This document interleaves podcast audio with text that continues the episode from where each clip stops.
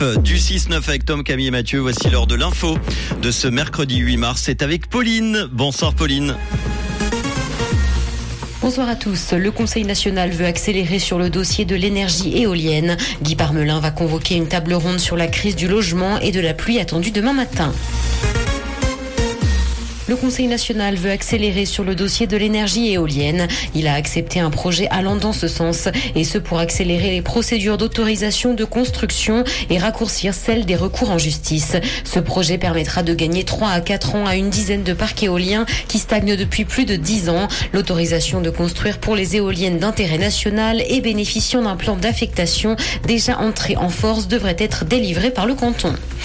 Guy Parmelin va convoquer une table ronde sur la crise du logement. Il entend réunir au printemps les cantons, la branche de la construction, mais aussi les associations de locataires et de propriétaires autour d'une table ronde. Le conseiller fédéral craint que l'actuelle pénurie de logements ne conduise à des troubles sociaux, et ce alors que la droite a réussi à affaiblir les droits des locataires au Parlement. L'e-commerce a enregistré un léger repli en Suisse l'an dernier. Les ménages du pays ont acheté pour 14 milliards de francs sur les boutiques en ligne l'année dernière. Ce chiffre est en baisse de 2,8% sur un an, selon les estimations de l'Institut d'études de marché GFK et la fêtière Commerce Suisse. Entre 2019 et 2023, le chiffre d'affaires du commerce en ligne a bondi de 44%. 2022 peut se résumer en une année de normalisation à haut niveau.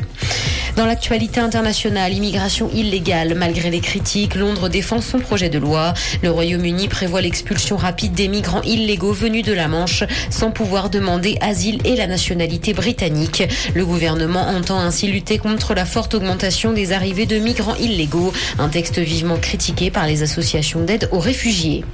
Des astronautes vont être envoyés sur la Lune en novembre 2024. C'est ce qu'a annoncé la NASA. La mission Artemis décollera donc dans un an et demi. Quatre personnes seront à son bord et feront le tour du satellite de la Terre pendant dix jours. Ils ne vont en revanche pas se poser dessus. Le prochain alunissage est quant à lui prévu pour 2025. Le calendrier reste cependant encore incertain.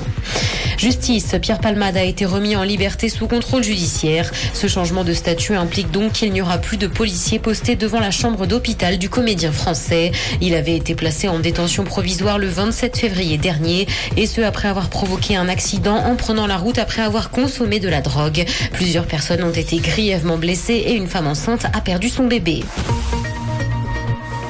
Il pleut ce soir et du soleil, des nuages accompagnés de pluie sont attendus demain matin. Côté température, le mercure affichera 8 degrés à Montreux et Morges, ainsi que 10 à Genève et Épalinges. Bonne soirée à tous sur Rouge.